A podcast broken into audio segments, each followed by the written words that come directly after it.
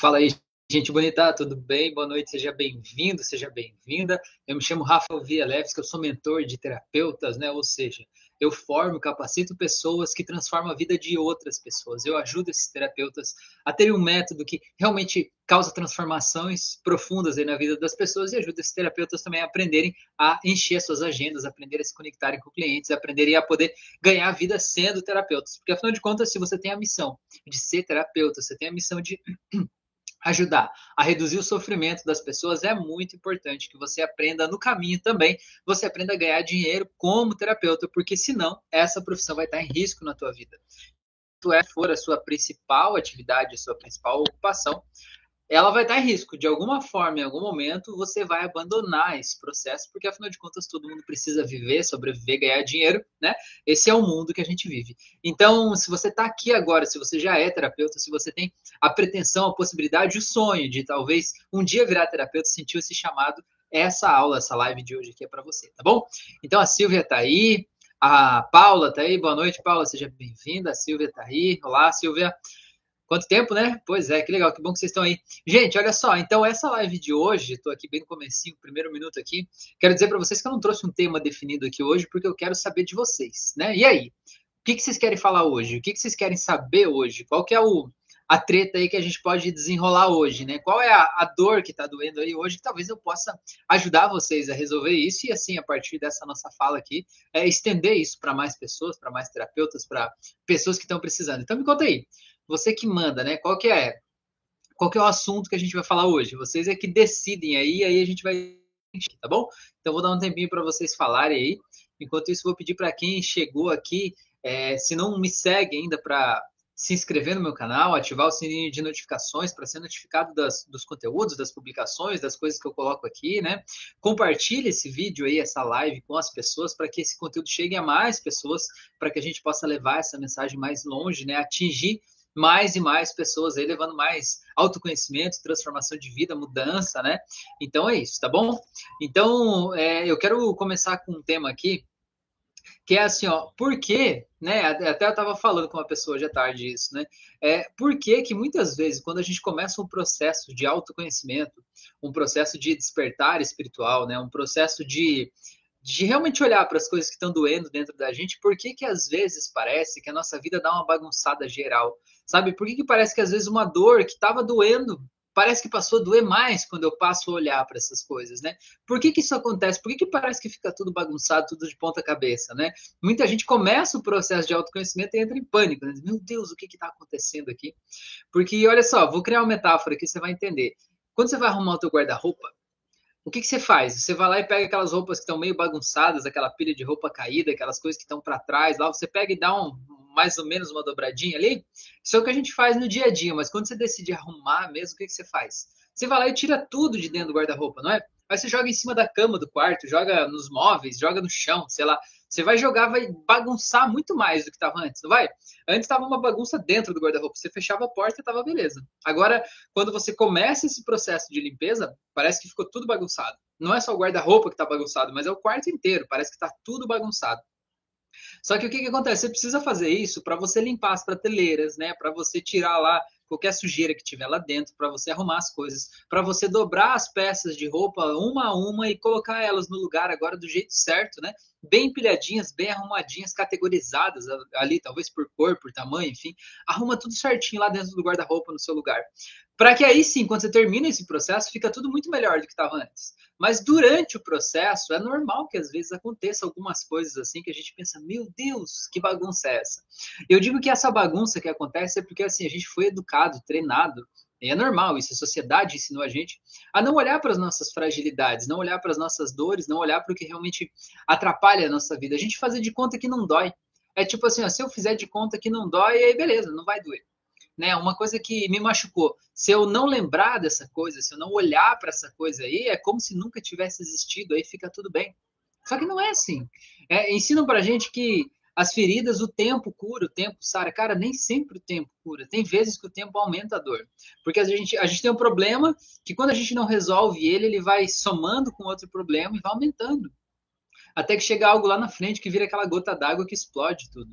Então, assim, quando a gente é, tem esse pensamento, né? É como se a gente fosse varrendo a sujeira para baixo do tapete, né? Sujeira é o quê? Sujeira é os nossos problemas emocionais, as coisas que aconteceram com a gente, a gente vai jogando embaixo do tapete.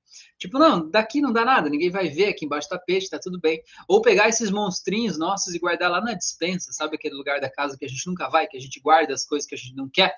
A gente guarda lá, né? em vez de jogar fora, a gente guarda lá as coisas que a gente nunca usa. Então, é como se a gente jogasse essa sujeira toda lá, jogasse os nossos monstrinhos lá. Só que às vezes a vida dá um jeito, né? A gente guardou tanto monstrinho lá que chega uma hora que a vida põe a gente lá dentro dessa dispensa, junto com todos os nossos monstrinhos lá. E aí o bagulho fica louco, né? Aí a gente precisa realmente olhar para isso, encarar esses monstros aí todos de uma vez por todas, né? Porque quando a gente enfrenta eles, eles perdem o poder dentro da gente. Eles só têm poder enquanto a gente não enfrenta. Quando a gente vai lá, enfrenta, olha no olho, né? E diz assim, cara, eu vejo você, eu reconheço que eu tenho, tive medo ou tenho medo de você, mas ainda assim eu escolho enfrentar, né? É, isso aí muda algo aqui dentro da gente, porque as coisas ficam maiores quando a gente não enfrenta. Que nem, por exemplo, pega lá, sei lá, o valentão da escola, né? Sabe o valentão da escola? Não sei quantos anos você tem, não sei se sofreu bullying na escola, mas antes era muito comum ter essa figura do valentão, aquele que mexia com todo mundo, que brigava, que batia, sempre escolhia alguém, né, para fazer isso. Cara, o valentão da escola ele só tem força quando ninguém desafia ele. Quando alguém desafia ele, ele não sabe o que fazer porque não está acostumado com isso. Ele quer justamente aquela coisa da, da, das pessoas se abaixar, se diminuir, ficar quieto, né? Então ele acaba ganhando espaço com isso. Quando você vai lá e enfrenta ele, ele nunca mais mexe com você, não daquele jeito, sabe? Porque aí ele entende que ali é um limite dele. E aí você perde o medo dele, certo? Só que você só perde o medo quando você enfrenta.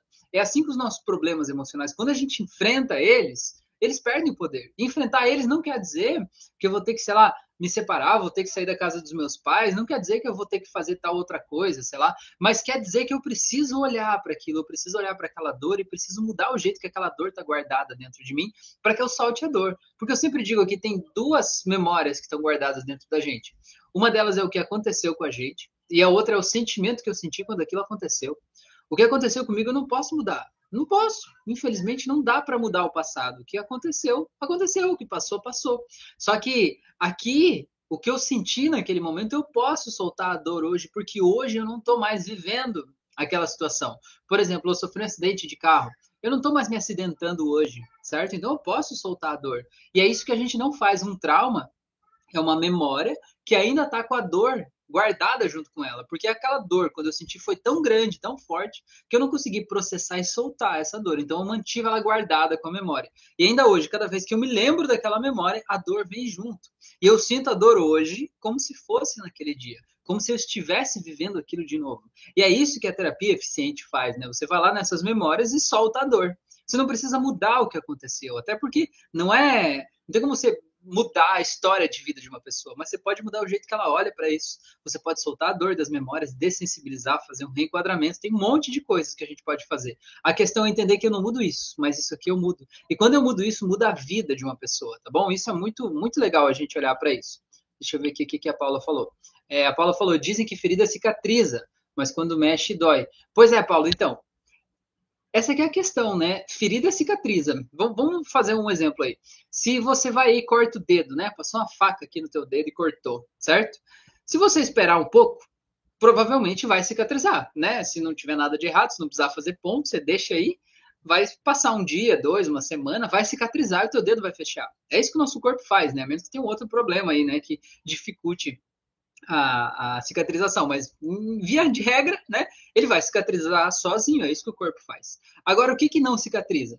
O que não cicatriza é o que ainda tem a coisa que causou o problema, ainda está aí. Por exemplo, você levou um tiro, certo? E a bala está alojada aqui no teu peito, certo? Aquela bala está aqui. Ele até pode cicatrizar aqui fora, mas lá dentro ele sempre está machucando, entendeu? É como se enfiasse uma faca em você, talvez a faca ainda está aí dentro.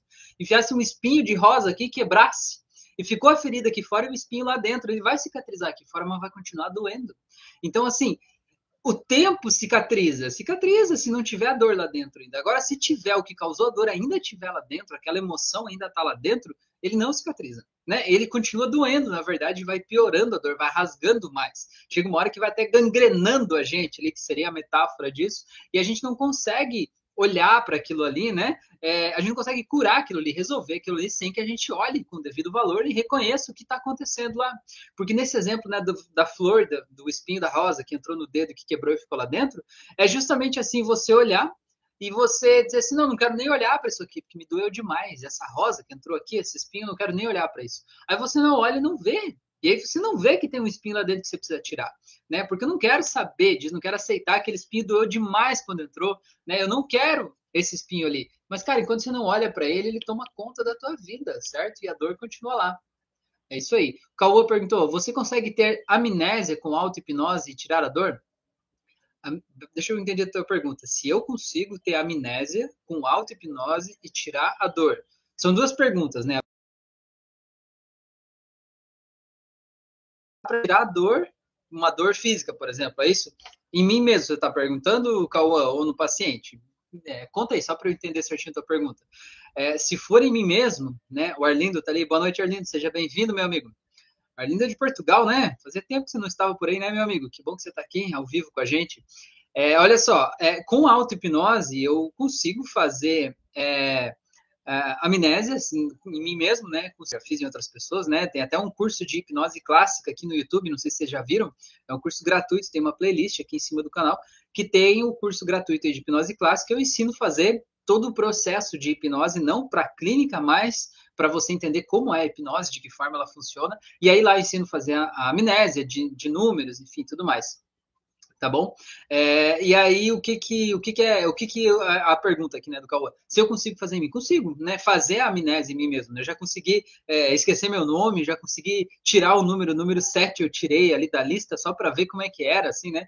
É, e é legal fazer essas coisas, é legal porque a gente vê o poder da nossa mente, sabe? É, é, um negócio muito louco, assim, eu mudei o meu nome, né, uma vez, eu disse que eu me chamava, sei lá, Paulo, alguma coisa assim, e era muito louco que eu, quando eu tentava falar o meu nome, saía Paulo da minha boca, era muito legal, assim, engraçado como a hipnose tem poder de fazer isso, né? Então dá para fazer. E você perguntou sobre tirar dor, cara, tirar dor é, é padrão, isso acho que qualquer pessoa que aprende hipnose, que entende como o nosso corpo funciona, quando você sente qualquer dor no corpo, o primeiro passo é fazer isso, né? Antes de qualquer coisa, é muito mais rápido que tomar remédio, que qualquer outra coisa, né? Ah, tô com dor de cabeça. Cara, fecha os olhos ali, faz submodalidades, como é que é essa dor, que formato que tem, que cor que ele tem, né? Qual é o cheiro? É pesado, é leve? Tira isso de dentro de você, pergunta qual é a mensagem que isso tem para mim, aceita aquela mensagem, dá fim no objeto ali, a dor vai junto por tabela, é um negócio muito legal.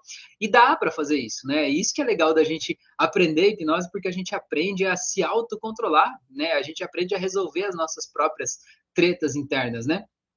Tem uma coisa que eu acho muito legal da hipnose, que eu queria passar para vocês aqui, eu já passei em outras lives, mas eu acho legal passar aqui de novo também, é a seguinte, a técnica das telas mentais. Essa técnica, cara, me ajuda muito, muito, assim, para mim mesmo, eu uso ela quase que diariamente, né? Então ela funciona assim, eu quero que, para você passar pela experiência e entender como que é essa técnica, eu quero que você pense aí uma coisa que você não gosta, uma coisa que te incomoda, ou uma coisa que você tem medo. Vamos pensar uma coisa que você tem medo, tá? Pensa aí uma coisa que você tem medo. O que, que você tem medo? Você tem medo de ficar sozinho, sozinha? Você tem medo de não ter dinheiro? Você tem medo de ficar doente? Tem medo que a tua família fique chateada com você?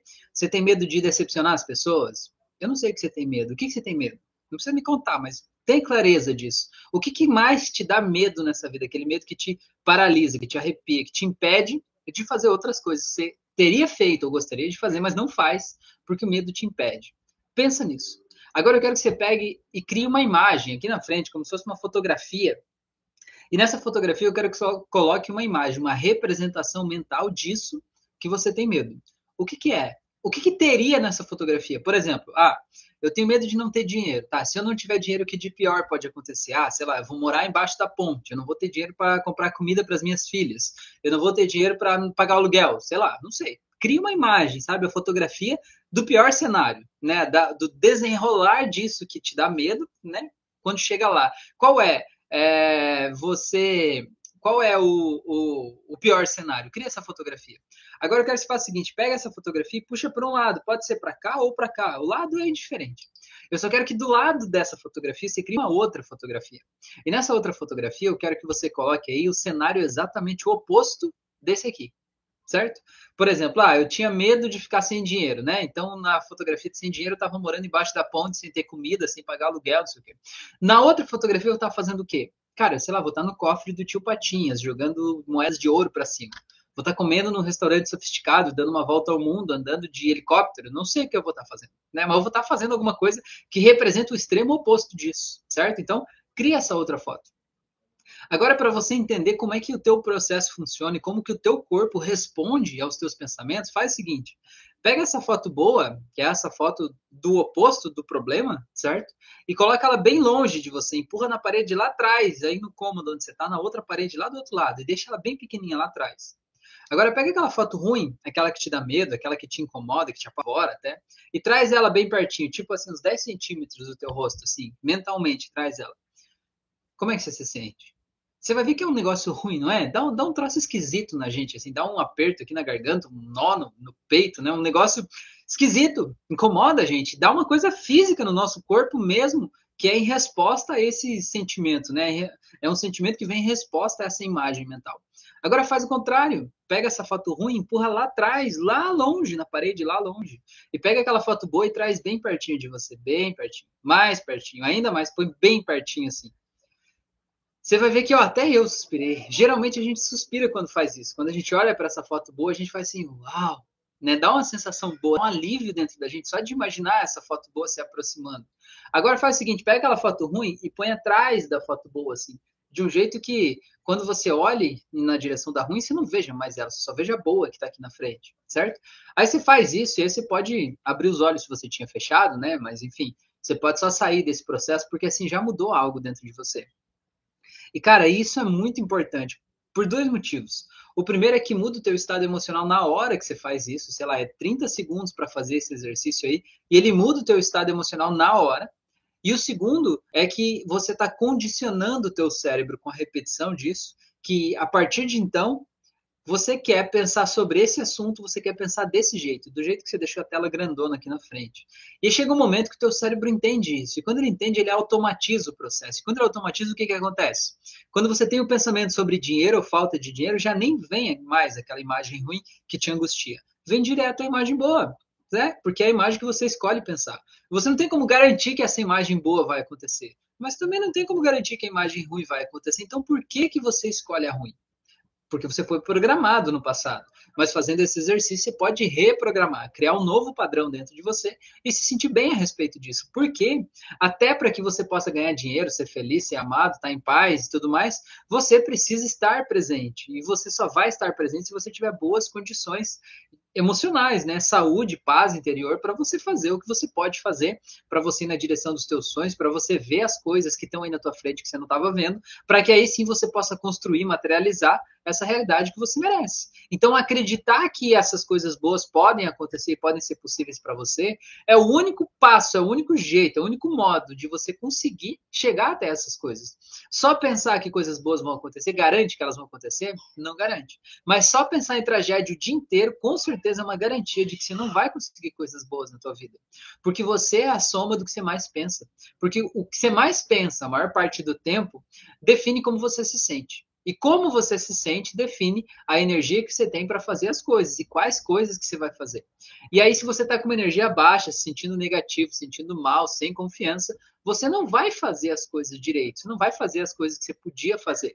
E, logicamente, você não vai ter os melhores resultados da vida, você vai ter resultados proporcionais ao teu esforço. Então, você vai se esforçar menos, vai ter menos resultado, e esse resultado ruim vai reforçar a tua crença de dizer, olha só, viu? É, não dá, para você não dá, você não vai conseguir, não é desse jeito e tal. E aí reforça a crença e vira um looping. E cada vez você vai ficando mais para baixo, mais para baixo. Vai ficando cada vez menos confiante no processo, tá bom?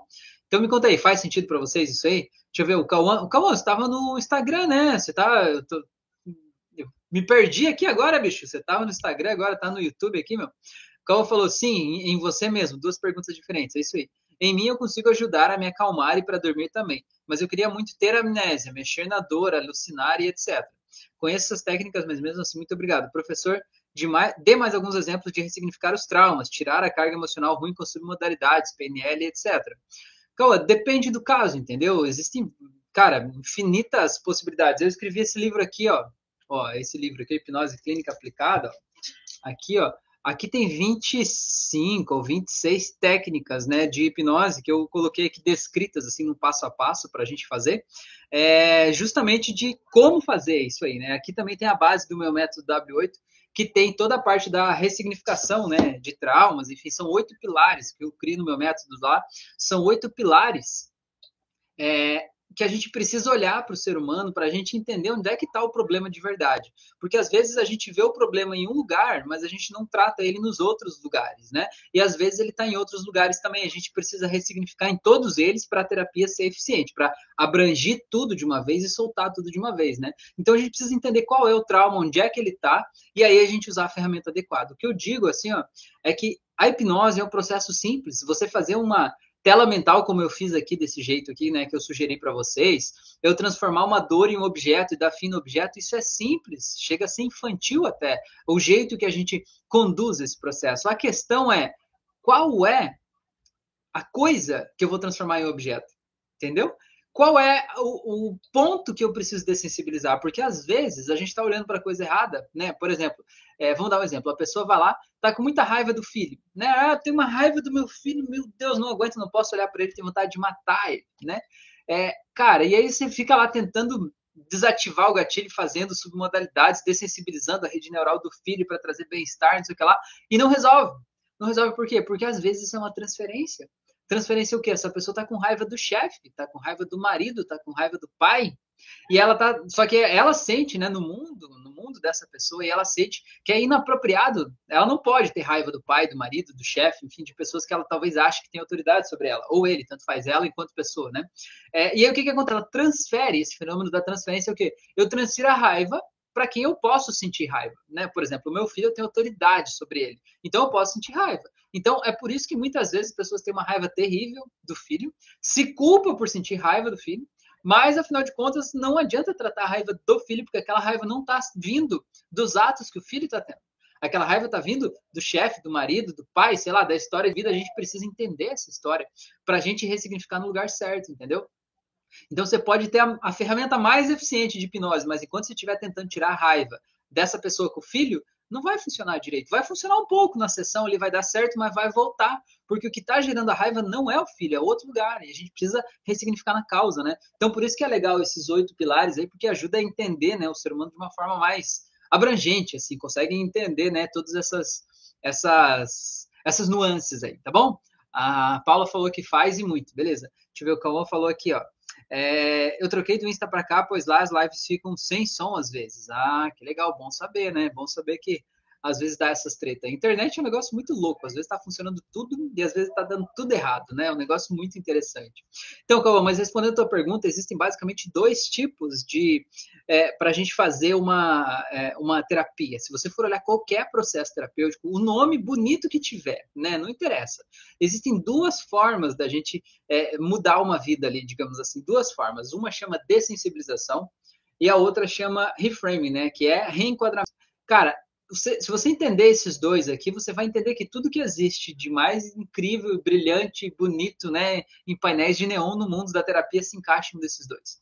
O que, é a dessensibilização? Dessensibilização é eu pegar uma rede neural, ou seja, um aprendizado, que está cheio de dor, cheio de medo, cheio de pânico, cheio de sei lá o quê, e eu dessensibilizar aquele problema que está ali. Caso clássico, a pessoa tem fobia de barata. Cara, quando a rede mental dessa pessoa onde a barata está guardada, né, a rede que representa a barata, a rede do aprendizado da barata, cara, está carregado de medo, um medo congelante, paralisante, certo? A pessoa, quando olha para a barata, ela congela, ela sai correndo desesperada, ela não consegue pensar, né? Ela está aquela rede de aprendizado está recheada de uma emoção que está prejudicando né, a vida dessa pessoa, uma emoção que não é saudável, certo? Aí o que, que acontece? A gente precisa dessensibilizar. Dessensibilizar é tirar um pouco dessa emoção ruim que está naquela rede. Como é que a gente pode fazer isso? A gente pode fazer por meio de uma regressão, a gente pode fazer por meio de um portal mágico, sabe? Chocolate Godiva, que a gente abre um portal mágico, abre outra tela, abre né, duas redes neurais ao mesmo tempo para que essa, essa emoção se dissipe, né? Para que é, é, é, diminua o poder dessa emoção que não é legal ali, né? É, cara, tem várias possibilidades. E o outro caminho da terapia é você fazer um reframe. Reframe é um reenquadramento. Então, o reenquadramento é o seguinte: vamos dar um exemplo. É, eu faço muito isso quando eu atendo uma pessoa que a pessoa tem raiva dos pais, né? Por exemplo, ah, cara, tenho uma raiva do meu pai. Então, por exemplo, imagina esse caso clássico. Eu atendo um cara que já tem um filho e ele tem raiva do pai dele, certo? Ah, porque meu pai não me deu atenção quando era criança, ele trabalhava demais, ele me batia, ele fazia não sei o que lá e tal, eu tenho raiva do meu pai. Beleza. O que, que eu faço nesse caso? Qual, qual que é a, a lembrança que esse cara tem do pai? A lembrança é ele pequeno, como criança, vendo o pai grandão, batendo nele, brigando com ele, ou trabalhando demais, ou ausente, né? Essa é a lembrança. Esse é o enquadramento. Você pensar que uma fotografia é ele como criança, olhando o pai grandão lá, né? Brigando com ele. Essa é a fotografia que ele tem guardado na mente dele. O que, que a gente vai fazer? A gente vai fazer um reenquadramento. Então, o que, que é um reenquadramento? Eu digo assim, ó. Imagina que você pode ver o teu pai aí na tua frente, né? Então, eu quero que você pense o seguinte. Pensa aí, se quando teu filho nasceu, por exemplo, né? É, quando teu filho nasceu, você estava completamente preparado para ser pai? Cara, a pessoa sempre diz assim, não. Que ninguém está preparado para ser pai ou mãe nunca. Nunca, por mais que você se prepare, você nunca está preparado. Todo mundo tem suas tretas internas, seus problemas emocionais, todo mundo se sente um pouco um fracasso, todo mundo se sente uma fraude, tudo isso. E a gente precisa engolir tudo isso, lidar com tudo isso e ainda fazer de conta que está tudo bem ali, né? Para cuidar de um outro ser humano que depende de mim, né? Então é um negócio muito louco esse de ser pai e mãe, assim. Então eu digo assim, você está preparado? Ele sempre diz assim, não, capaz, claro que não e tal. Eu digo assim, o que, mais te preocupou quando você viu teu filho nascendo? Enfim, e aí fala, não, a condição financeira, tinha medo de não ter dinheiro, tinha medo de não ser um bom pai, tinha medo que não, não, sei lá, que aprontasse, que fizesse coisa errada, sei lá e tal.